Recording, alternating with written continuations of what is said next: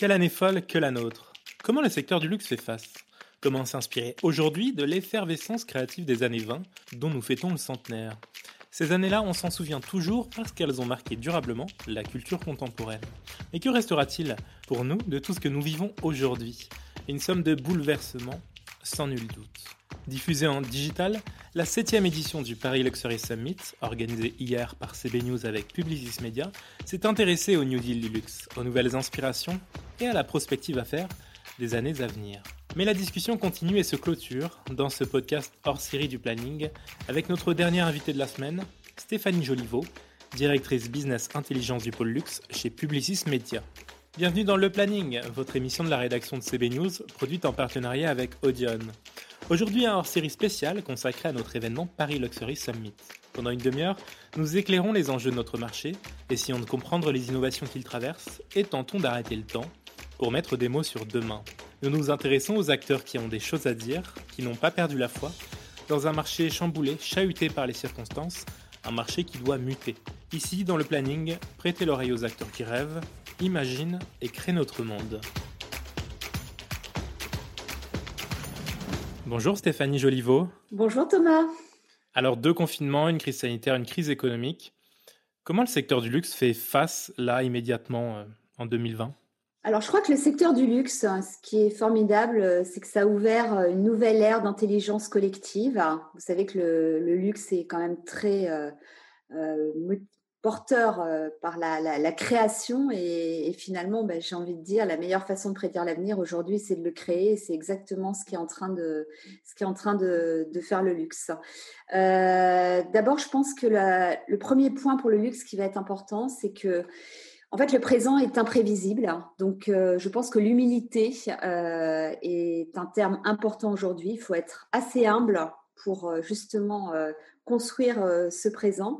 Mais surtout, je pense qu'on a vraiment une formidable opportunité de reconstruire un écosystème plus vertueux donc à savoir euh, plus inclusif, euh, plus éco-responsable, euh, en travaillant sur l'impact positif, en retravaillant peut-être sur le temps long, ça c'est très important. On a vu à quel point le passé, les archives sont devenues importantes pendant toutes ces périodes de, confinement.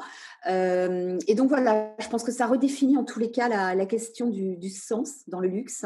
Et ça, je pense que c'est extrêmement positif. Après, l'humilité, c'est de bah, finalement le, le devient compliqué. On va être dans, ce qu'on appelle une ère de nowcasting, euh, parce que finalement, cet effet pangolin a, quand même euh, créé un petit effet euh, papillon, mais après, on est un peu perdu, je dirais, lost in recession quand même. Donc, donc là, il est clair que la, géopolitique du luxe a changé. On voit que l'Asie, bien évidemment, est, a retrouvé un, rebond absolument incroyable dès maintenant. On voit que les, US sont travaille finalement un peu plus que la résilience en Europe. Alors, on va parler de, prospective et de demain dans un instant, mais déjà sur ces crises actuelles, est-ce que, euh, selon vous, elles peuvent être une, euh, euh, une, source d'inspiration? Est-ce que vous avez vu des choses qui vous ont marqué pendant la période? Alors moi, ce qui m'a marqué, c'est pendant cette période de confinement, c'est le, le, fait que finalement, toutes ces grandes maisons de luxe sont devenues des, des factories digitales. Euh, donc, euh, on en, parlait ce matin euh, pendant le, Paris Luxury Summit. c'est assez prophétique finalement Warhol parce que toutes ces grandes maisons sont devenues des, studios de production, des studios de conversation.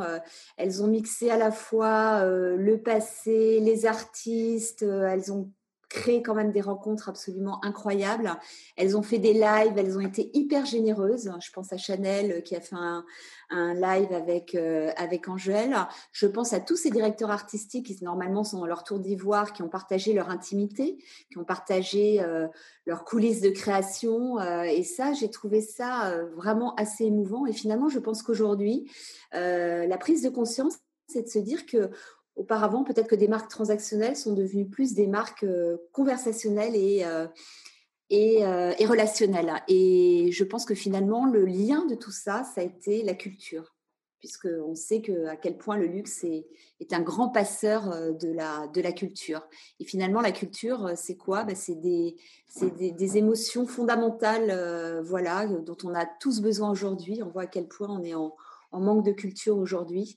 Et le luxe a vraiment réimprimé son empreinte culturelle. Alors justement, le luxe demain, très concrètement, selon vous, il ressemblera à quoi? Peut-être un luxe plus, plus immatériel? Alors, euh, je pense qu'il y aura toujours une part de matérialité dans, le luxe. En revanche, euh, ce qui est clair, c'est qu'on va aller vers une forme d'essentialisme. Euh, on va être dans un retour au savoir-faire. On va dans un retour peut-être aussi au local. On est, on est dans un luxe qui s'est beaucoup globalisé. Bah, peut-être qu'il faut revenir effectivement à la, à la notion d'artisanat local. Il y a une hiérarchie des métiers aussi qui a été bouleversée puisqu'on a, on a vu on a vu les, artisans, les producteurs hein, euh, revenir euh, sur le devant de la scène. Je pense notamment à tout l'univers de la cosmétique. On a vu effectivement les récoltes euh, des champs à Grasse. donc ça aussi, c'était vraiment des, je trouve, des, choses assez, enfin en tous les cas, assez, assez émotionnelles. Et puis peut-être que face à un monde hyper technologique, hein, dans lequel évidemment, on ne va pas se mentir, on, on se projette quand même euh, largement, et eh bien, il y a une forme de résistance en fait pour euh, bah, garder justement ce côté euh, très humain, donc la main de l'homme. Je pense aussi à ces magnifiques défilés en pleine nature. Il y a quand même une prise de conscience aussi de, la mode, de l'importance de la nature et de, et de l'homme. Et puis cette notion plus globale, je dirais, de prendre soin tout simplement de, du care qui est revenu quand même sur le, sur le devant de la scène voilà, et puis peut-être que toute euh, cette période va accentuer profondément euh, bah, toute la démarche euh, de responsabilité économique et sociale du luxe. Donc tous ces engagements, on voit que les marques aujourd'hui communiquent beaucoup plus sur leur engagement.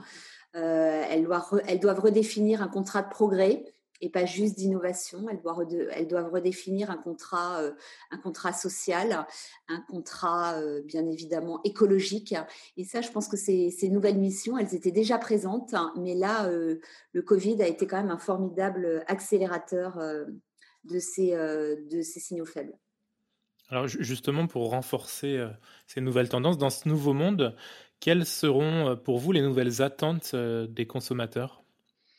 Alors, le consommateur, on le sait, il devient acteur. Hein. Il est super exigeant, il est de moins en moins tolérant. Euh, il décrypte euh, vraiment de façon euh, beaucoup plus profonde, dans tous les cas, tout ce qui se passe. Il va scanner le sourcing des produits, il va faire attention à ce qu'il achète. et surtout, il va être, je pense, dans l'univers du luxe, dans une demande de relations privilégiées. Donc, en fait, on voit d'ailleurs les grandes maisons mis en place des services de clientéling, euh, donc elles ont pu euh, rester en contact avec euh, leurs clients vraiment en one-to-one, donc de façon extrêmement personnalisée. Et voilà, l'attention, l'attention client, ça, redéfinit en fait ce qu'on ce qu'on pourrait appeler non plus un CRM, mais une, une Customer Experience euh, Management finalement.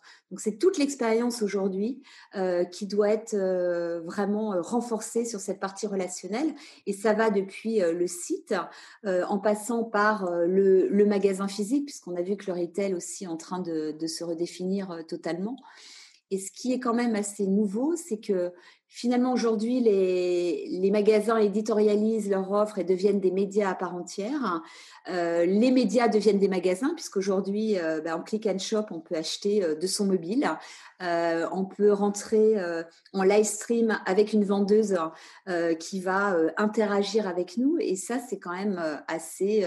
on aurait, je pense qu'on n'aurait pas imaginé que ça aille aussi vite. Alors, c'était déjà présent en Chine. Mais aujourd'hui, on voit que ces live streaming, ces masterclass, l'éducation est devenue évidemment extrêmement importantes, ce sont euh, finalement, euh, enfin, sont devenues finalement la nouvelle norme aujourd'hui. Quelles sont vos, campagnes luxe préférées euh, dernièrement diffusées? Alors évidemment, bah, la campagne. alors est-ce qu'on peut encore parler de campagne? Hein C'est le vrai sujet, en fait. Donc, en tous les cas, la, communication est totalement bouleversée. Justement, elle devient beaucoup plus relationnelle. moi, ce que j'ai trouvé très intéressant, c'est ce qu'a fait Gucci c'est-à-dire euh, effectivement suite euh, aux formidables notes euh, From Silence d'Alessandro Michele qui se pose la question de la narration parce que finalement, bah, comment on va construire des nouvelles arches narratives relationnelles eh bien, euh, justement, il a, euh, il a ouvert un Gucci Festival euh, sur, une plateforme, sur YouTube, avec un format de, série, en fait. Et c'est ça qui est intéressant. Peut-être qu'on est sorti finalement de la communication de la double page en, en double d'ouverture ou alors de, de la campagne, effectivement, display en digital. On rentre dans des, des formats de narration qui reviennent sur du temps long, hein, que ce soit sur YouTube ou que ce soit même euh, sur ce, café Gucci, finalement assez proche de, Gucci, et on rentre finalement dans une forme euh, non plus de storytelling, mais de telling stories, et qui va connecter euh, évidemment les, les, gens entre eux et renforcer cette relation.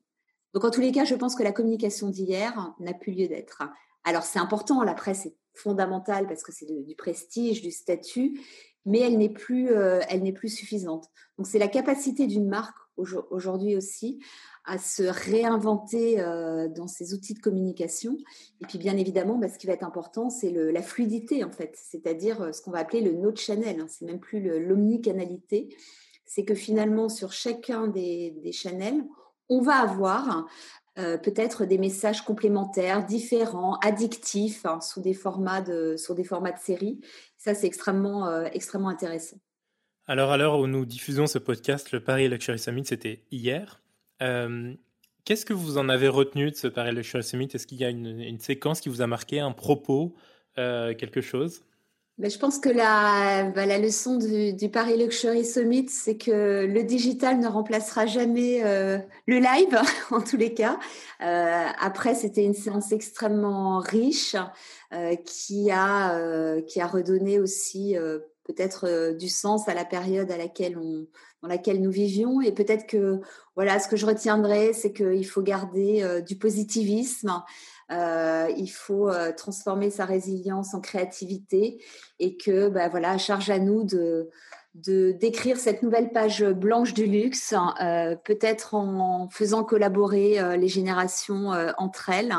Et, et voilà, je pense qu'on a, bah, voilà, on a une mission formidable qui, qui nous attend en tous les cas de de repenser les choses différemment. Et je, moi, je crois fondamentalement que le temps long, l'innovation, euh, l'innovation euh, durable et l'innovation positive euh, sont probablement les grands, motos de l'année prochaine. Et puis je rajouterai que finalement, de façon assez prophétique, puisque c'était cette année folle, cette folle année, en référence aux années folles, eh bien, on n'a jamais été aussi proche de, du less is more. Hein. et peut-être que bah, demain, c'est less is best en fait. More, mais aussi less is best. Merci beaucoup Stéphanie Joliveau d'avoir répondu à nos questions et puis euh, à très bientôt, à l'année prochaine. Merci Thomas, avec grand plaisir. Très bonne journée. Au revoir. Au revoir. Chers auditeurs, merci de nous avoir écoutés. N'hésitez pas à consulter le site web de CB News pour ne rien rater de l'actualité de notre marché et bien sûr à vous abonner à ce podcast. Et encore merci à tous d'avoir assisté à cette très belle édition du Paris Luxury Summit que vous pouvez également retrouver en replay. À l'année prochaine.